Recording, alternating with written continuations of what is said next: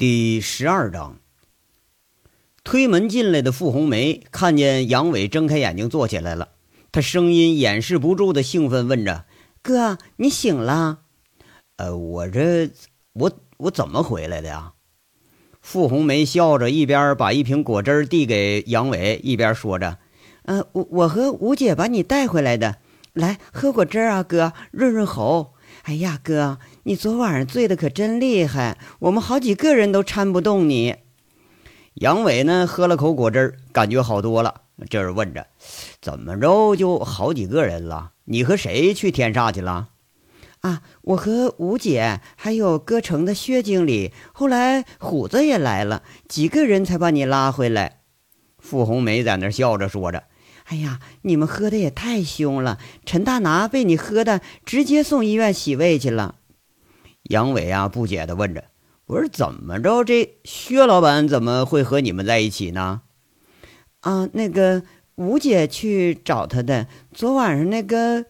这傅红梅想说些什么，不过一下子感觉有点说漏嘴了，马上就刹住车，转移话题，在这说了。哥呀，你刚醒啊，别想这些，一会儿把衣服换下来，我给你洗洗啊。啊啊，哎，那个红梅啊，那，哎，谢谢谢啊。杨伟啊说着，他虽然傅红梅没有按他的吩咐离开，可是这姑娘还是重情重义的，就凭这一点哈，都没什么可指责人家的。傅红梅在这说着，哎呀，瞧你说的哥。吴姐今天在咱这还亮手艺呢，一会儿虎子也来给你熬鱼汤呢。一会儿啊，开饭我叫你啊。傅红梅出去以后，杨伟起床把这没用上的家伙给收拾起来，然后洗了个凉水澡，感觉舒服了点换上衣服啊，正好就碰见虎子上楼了。在杨伟的追问下，这虎子才说出了事情的原委。话说呀，这几天。薛平、娇娇和陈大拿都在这追着找杨伟呀。虎子是前前后后就一句话，就说不知道。哎，知道也不告诉你们。后来陈大拿想出个馊主意，把虎子给请到了天煞了，这才把杨伟给引出来。本来呢，杨伟设计的是自己赴约，让吴姐呀打点傅红梅离开。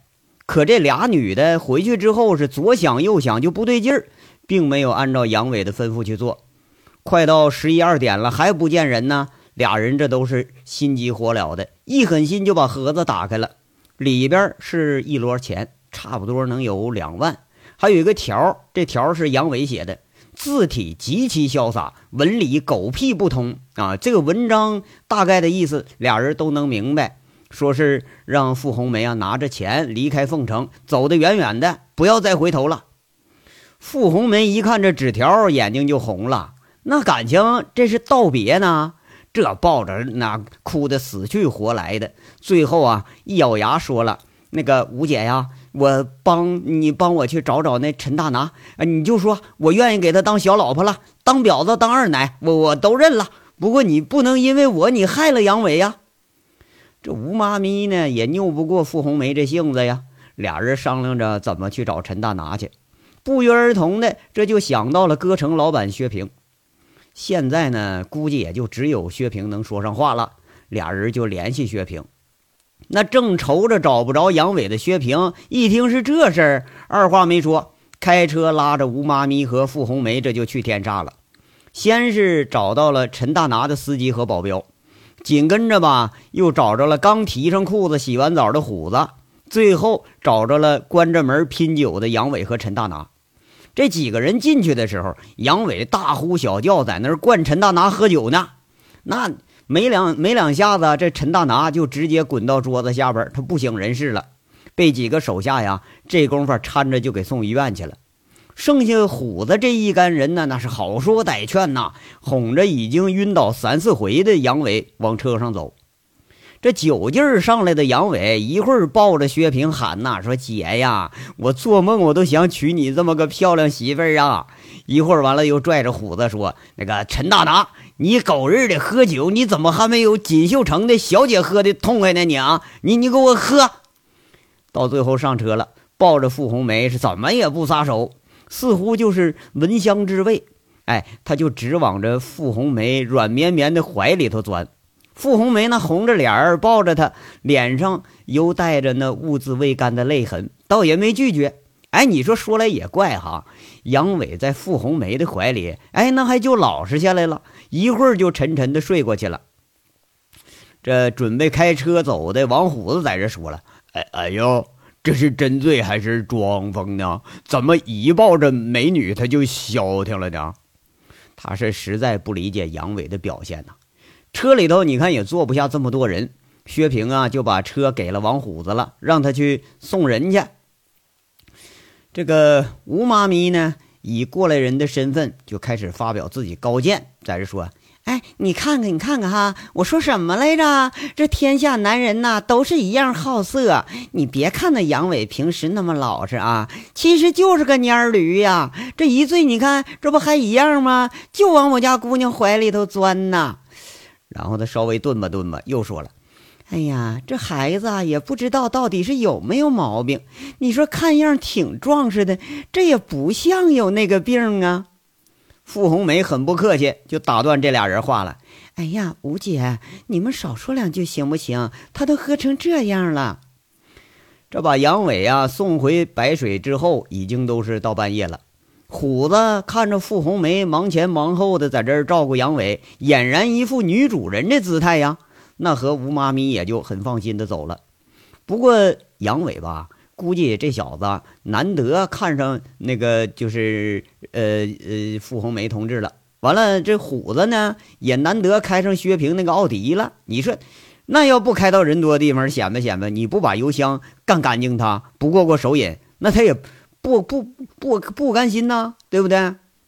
反正其实整个的过程呢，在虎子嘴里头像爆豆子似的说完了。特别着重的地方就是说杨伟啊抱着傅红梅那段啊，那让虎子添油加醋的给你说一遍，弄得这杨伟是好不尴尬。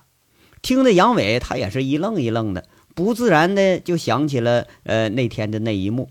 想起傅红梅那梨花带雨的眼神，想起扑到自己怀里那个呃柔弱还柔软还还哎呀就那样的小身躯，你再想那个瀑布一般的长发，还有那温润的香气，想起自己曾经捧着那张娇艳的脸抹去她的泪滴，哎呀想着想着呀，这眼神就迷离起来了。你说他妈的！昨天是光想着抄家伙了，嗯，也没顾上多抱一会儿，也没多摸两下子。杨伟啊，最后他是十分的后悔。哎，那个哥哥呀，嘿，哥哥，你这想什么呢？想那女的了吧？哎呀，哥哥呀，这妞可正点呐，要要个有个，要条有条，要胸有胸，那怨不得陈大拿那头猪那玩命的追呢。我看哥哥也动心了哈，那个那个，哎，看那那妞对对你也有意思啊，哥呀，你就是上了上了得了，免得夜长梦多的，你再把别人给便宜喽。虎子看着杨伟那发愣的样，就在旁边开始开导了：“你给我滚！”杨伟听清了最后一句，那臊的是满脸通红，在这骂着：“哎。”昨天我他妈的抄着家伙去救你小子去，谁知道你他妈正在那风流快活呢？哎，这事儿我还没给你算账呢啊！哎呀，哥哥呀，那可不赖我呀！陈大拿整了俩妞勾引我，我一想，这不干还他妈白不干了呢！哎，你知道我这英雄难过美人关呢，我我呀！王虎子在这解释，就好像他嫖女人是应该请功才对似的呢。俩人啊，在这儿嘻嘻哈哈说着。杨伟看着虎子没事儿，心里啊也觉得挺高兴。哎，只要没事儿就好啊。就这时候，听到傅红梅在楼下喊说：“喊开饭了！什么啊？虎子、杨伟哥，你们下来吧。”你要说这个饭哈，吴妈咪那个手艺做的还真不错啊啊！油菜、豆腐、生菜，什么莴笋、黄瓜等等这几样家常小菜，那做的是色香味俱全。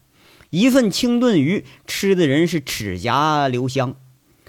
王虎子一边吃一边说着：“哎，吴姐呀，你将来要不当妈咪了，就你这手艺都能开饭店了。”他一边说一边啊，丝毫不带客气的，一盆子全倒有一多半就干进他肚子里了。嘿，我天，你还没吃过红梅做的呢？红梅那手艺才叫绝呢！我这还跟红梅学的呢。吴妈咪一脸得意啊，因为自己的菜得到认可也是非常高兴。哎，末了又说了：“杨伟呀，昨儿个你看你喝醉了，还抱着红梅你叫媳妇呢？要不你你把我家红梅娶了得了？啊，是吗？那我怎么不记着呢？”杨伟说着啊，他脸上带着淡淡的笑意。这吴妈咪的性格，杨伟是最了解的，三句离不了男女风月之事。那个，嗯，你说了，不信你问问虎子。吴妈咪一脸的真诚啊，这就就怕别人不信。哎，你还搂着人家姑娘腰不撒手，要，你是不是啊？那红梅呀，哎，别这小子占了便宜，回头他他不认账呢。红梅呢，一脸的娇羞，红着脸打断吴妈咪的话：“呀，吴姐，讨厌，你怎么吃饭时候说这个呀？”哎哎哎，拉倒啊，吴姐，别开这玩笑。你看，说我就得了，你别扯人家红梅嘛，你这。杨伟在那儿赶紧圆场。吴姐这讨了个没趣呀，讪讪的给自己夹菜。末了还不死心，在那说了：“杨伟呀，你不是那方面，你真不行吧？”啊，什么哪方面啊？杨伟这一下子没反应过来。吴妈咪一脸暧昧，就那个那个跟女的，那个。王虎子那笑着咽了口汤，然后我憋得开始咳嗽起来了，缓过劲儿来，又放肆的开始大笑。杨伟红着脸憋半天说不出话来，傅红梅呢也咬着嘴唇在那笑，实在是忍不住了，放下碗筷，捂着嘴跑进厨房了。吴妈咪这一看气氛不对呀，挺不好意思。哎呀，不说这个了啊，吃饭啊，都吃饭。这花开两朵，咱各说各的啊。话说杨伟他们四个人在一起小聚的时候，在凤城金辇大酒店的自助餐厅里头，也有一桌子，俩人正在这儿谈论杨伟呢。你说这谁呢？他是薛平和齐玉娇。齐玉娇呢，也就是自称是杨伟老婆那个娇娇啊。听着薛平啊说着杨伟是如何如何的施压陈大达。如何如何酒桌子逞英雄，那说者是眉飞色舞，听者是一脸的神往。虽然呢，好多都是薛平听陈大拿那个保镖说来的，哎，不过你就看着陈大拿那司机保镖一脸敬畏的表情，和当天晚上陈大拿给惯得像条死狗一样被人抬走那情形，这大致情况，薛平也猜了个差不离了。今天被这娇娇啊缠着问杨伟的情况。俩人在饭桌上就开始谈了。这个娇娇在这问着：“哎，姐，你说杨伟真那么厉害呀？连陈大拿都让他给收拾服帖了？哎，你说吧，要说杨伟收拾几个小混混什么的，那也倒不奇怪，是不是？可是你连带着凤城有名的陈大拿也给收拾下来了，这可就不简单了。那你得知道啊。”陈凯明之所以被道上人称为叫大拿，就是黑白通吃的意思。你别管是走进市政大厅啊，还是走进全市各地的红灯区，陈大拿他最不缺的就是小弟。哎，手下据说号召起来千把号人，那在凤城也是没人招惹的主。这次让杨伟给整的黏黏糊糊的，倒还真就有点出人意料了。哎呀！这还有假呀！昨天王虎子开我车把杨伟送回去了，我亲眼看见陈大拿被抬出包间的，估计啊，直接得送医院洗胃了。哎哎，对了，这虎子怎么还没把车还回来呀？薛平说着就想到自己的车了，他真有点担心呐。你说这杨伟和王虎子俩人没一个靠谱的呀？哎，姐。这杨伟可都辞职了啊！咱们歌城保安可少了个人物啊！那以后谁来撑这场子呀？娇娇是一语提醒梦中人，这事儿才是当下最重要的呀！哎呀，那你去把人给我请回来不就得了吗？薛平想了想，估计现在这是最好的招了。娇娇这有点不乐意了，哎，不是吧？怎么又是我呢？那人可是你赶走的呀！那怎么是我赶走的呢？他自己要辞职的呀。那他辞职，你不会不同意呀？那那我就没同意呀。他自己非要走啊。薛平一说着呀，想起这事儿啊，就让他生气。那我不去，嗯，多没面子呀！娇娇往嘴里放块鸡翅，含糊不清的在这说着，看样那是根本就不想去。哎呀，玉儿啊，好玉儿，你帮姐姐一回呀！薛平开始用老办法了。这个玉儿啊，从小就跟在一起，俩人呢算得上是无话不说的。只听薛平在说着：“哎，你不是喜欢杨伟吗？正好这不是个机会吗？哎呦，那讨厌呢！谁说我喜欢他了？”这娇娇赶紧说了：“这杨伟呀，其实就是个蔫驴，三棍子都打不出个屁来，一点情调都不懂。嗯，我要找我也不找他这样的。哎，那你是自称你是杨伟老婆呀？”薛平一下子就接了齐玉娇的底儿了。嘿嘿，那不是你以前让我多接触接触杨伟吗？你不是想培养个什么会所精英保安吗？这会儿哈。会所生意倒是好了，精英让你给弄走了。娇娇放下筷子，吸了一口饮料，有点不满，在这说了：“哎，姐哈，不是我说你，有时候你大方吧，大方的没谱；有时候吧，你又小气的没边儿。你说人家在的时候，一个月给人家发一千多块钱，你这让一大老爷们儿怎么过呀？那有次请我吃饭，你都不知道他请我吃什么。”说请我吃三块五一碗的拉面呢？哎，你想想啊，就会所那何二勇一天牛气哄哄的，那被杨伟三拳两脚揍得像猪头了。就那样，哎，在上海保安圈里请这么个人，那一年都得八万呢。你别说杨伟了，跟我我也不干了。亏得这杨伟呀，还给你干了这一年多呢。哎，不说受伤吧，就光进局子都进多少回了。我记着，光我都出面保四回。嗯，你你现在让我去请啊，我我可抹不开这脸。这薛平啊，觉着娇娇好像是说到正点了，俩人正好想一块儿，在这说了。哎呀，知道了知道了，我这小姑奶奶呀，姐知道错了还不行吗？那你别翻着老黄历，给姐句痛快话，你就说你去不去吧。嘿，切，威胁我吧哈，不去。上次就让我出卖色相，我好容易呀收拾妥帖了，你却把人赶走了。要去你去啊！这娇娇咯咯笑着，看着薛平着急那样啊，好像是故意跟着薛平过意不去呢。薛平在这笑骂着：“哎，你这死丫头啊，怎么没大没小的？你跟姐开玩笑了呢？你？”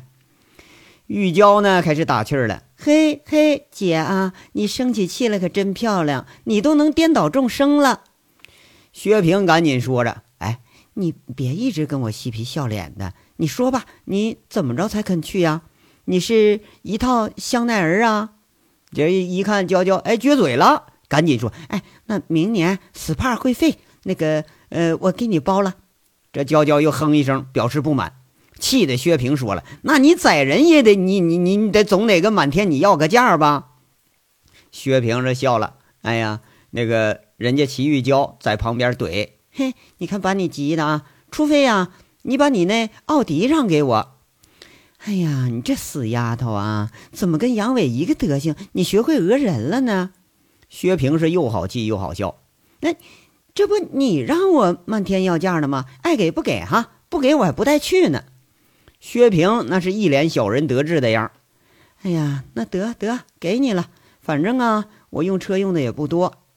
这薛平还是妥协了，呃，还是有点不放心，在这问：“那有谱没有啊，小玉呀？”“嘿，切，本姑娘出马那还不手到擒来呀？大不了以身相许呗。不信他就不动心。”娇娇满不在乎啊，在这说了：“哎呀，其实啊，姐，你比我还漂亮呢。只要你自己肯出马，你对杨伟就这么一个笑，哎，你再勾勾手指头暗示一下，说不定啊，他就屁颠屁颠自个儿跑回来了。你可想好啊！杨伟虽然是蔫了点儿、黑了点儿，其实啊，人家小伙子又老实又帅。你去啊，不但赚个人，你还省个车呢。娇娇在这调侃着说着。哎，在会所啊待惯了的娇娇，早就学得伶牙俐齿了。说起来，倒还真就挺像那么回事儿。薛平红着脸在那说着：“闭嘴啊，没大没小的，不说话，没人把你当哑巴。”看着薛平是面红耳赤，娇娇得意的笑了笑。在娇娇眼睛里，不管杨伟出丑啊，还是薛平受窘，那都是自己的一大乐事儿。饭局即将结束的时候，薛平接到电话了，一看是陈大拿打来的，他有点厌烦。不过这次啊是公事儿，陈大拿通知薛平下午啊开一年一度的董事会，讨论煤矿这个呃产权置换的问题。这事儿一拖都已经两年了，这两年呢。薛平想着说：“要不是锦绣短时间兴起，估计自己都得跳楼了。那个困扰自己两年的煤矿问题，谈来谈去就嘴官司打了整整两年，你到现在还是一点结果没有。一想起煤矿啊啊，想起杨伟呀，薛平顿时就感觉自己啊又开始了莫名其妙的烦躁了。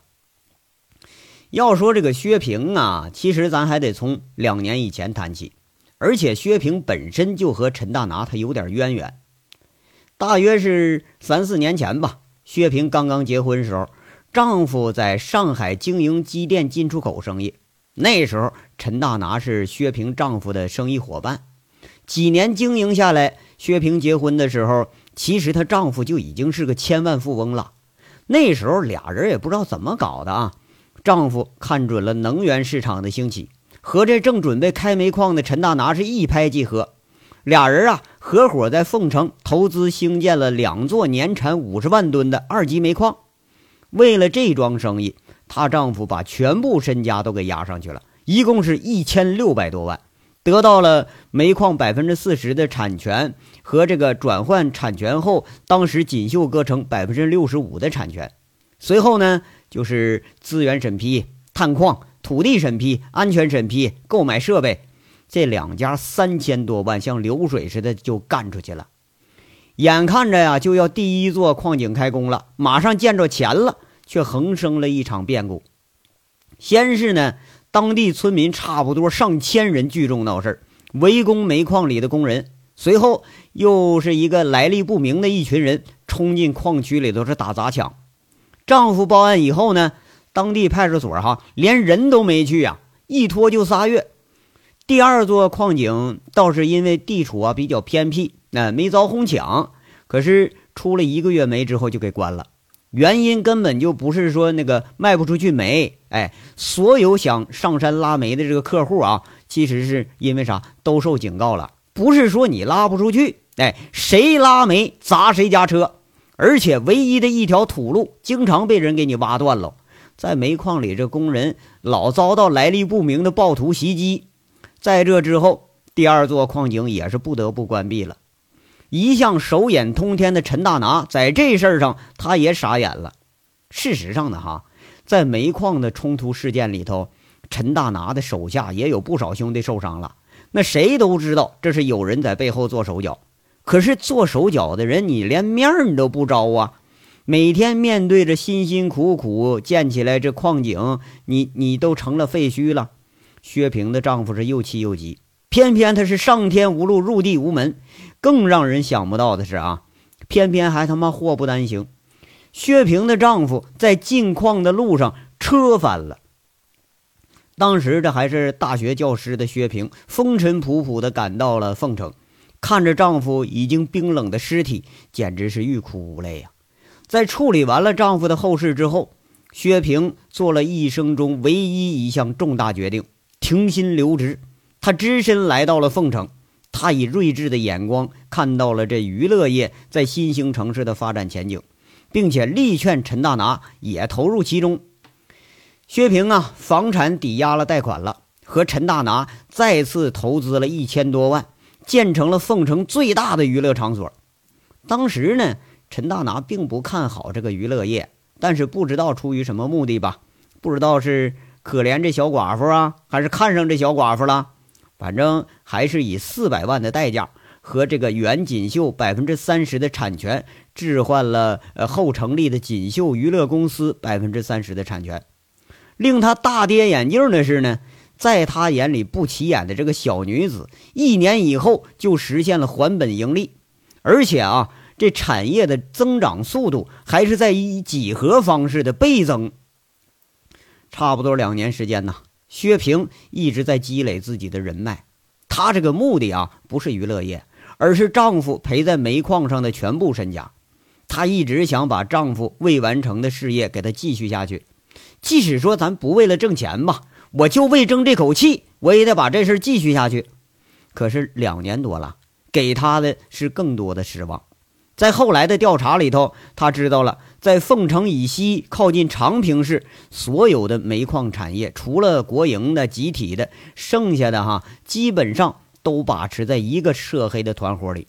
团伙老大就是黑猪，这个人他叫朱前锦，哎，在长平是俨然一霸，不但控制了私营煤矿的生产和销售。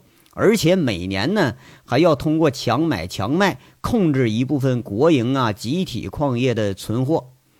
陈大拿在凤城倒也算是一头老虎了，可是这头城市里的老虎，你遇上山上的黑猪，他也就蔫了。俩人交锋了不止一次啊，均是陈大拿败北，最后啊无法在当地落落落足了，而被人家给赶出去了。当然了哈。这事儿啊，搁谁也他妈一样，强龙不压地头蛇吗？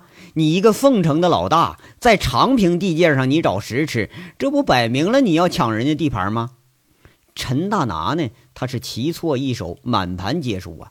现在还套着两千多万的贷款呢，而黑猪给他开出的收购价就是五百万啊，连这两千万的那个贷款利息，呃，矿场消耗那个补助都不够啊！咱说是股东会议呢，其实也就两家，薛平和陈大拿，因为这事儿啊，合计两年了，找过公安、啊政府，甚至省城的一些关系，可是，一到长平就卡壳。那有道是县官不如县管呢。长平这个朱前锦经营了二十年，方方面面的关系可谓是铁板一块，而且手下又蓄养了一帮打手，那叫白道走得开，黑道行得通，爱鸡巴谁谁。你不管说薛平啊、陈大拿，你通过什么方式想开矿，那都是被这朱前锦给吃的死死的。从希望到失望，从失望到绝望，不管薛平在这个沈陈大拿，呃，都对这个矿井已经基本打消了想法了。现在这个股东会议呢，估计就是商量一下子，咱们啊能多卖点那就多卖点吧。这章到这儿说完了，下章稍后接着说。感谢大家的收听。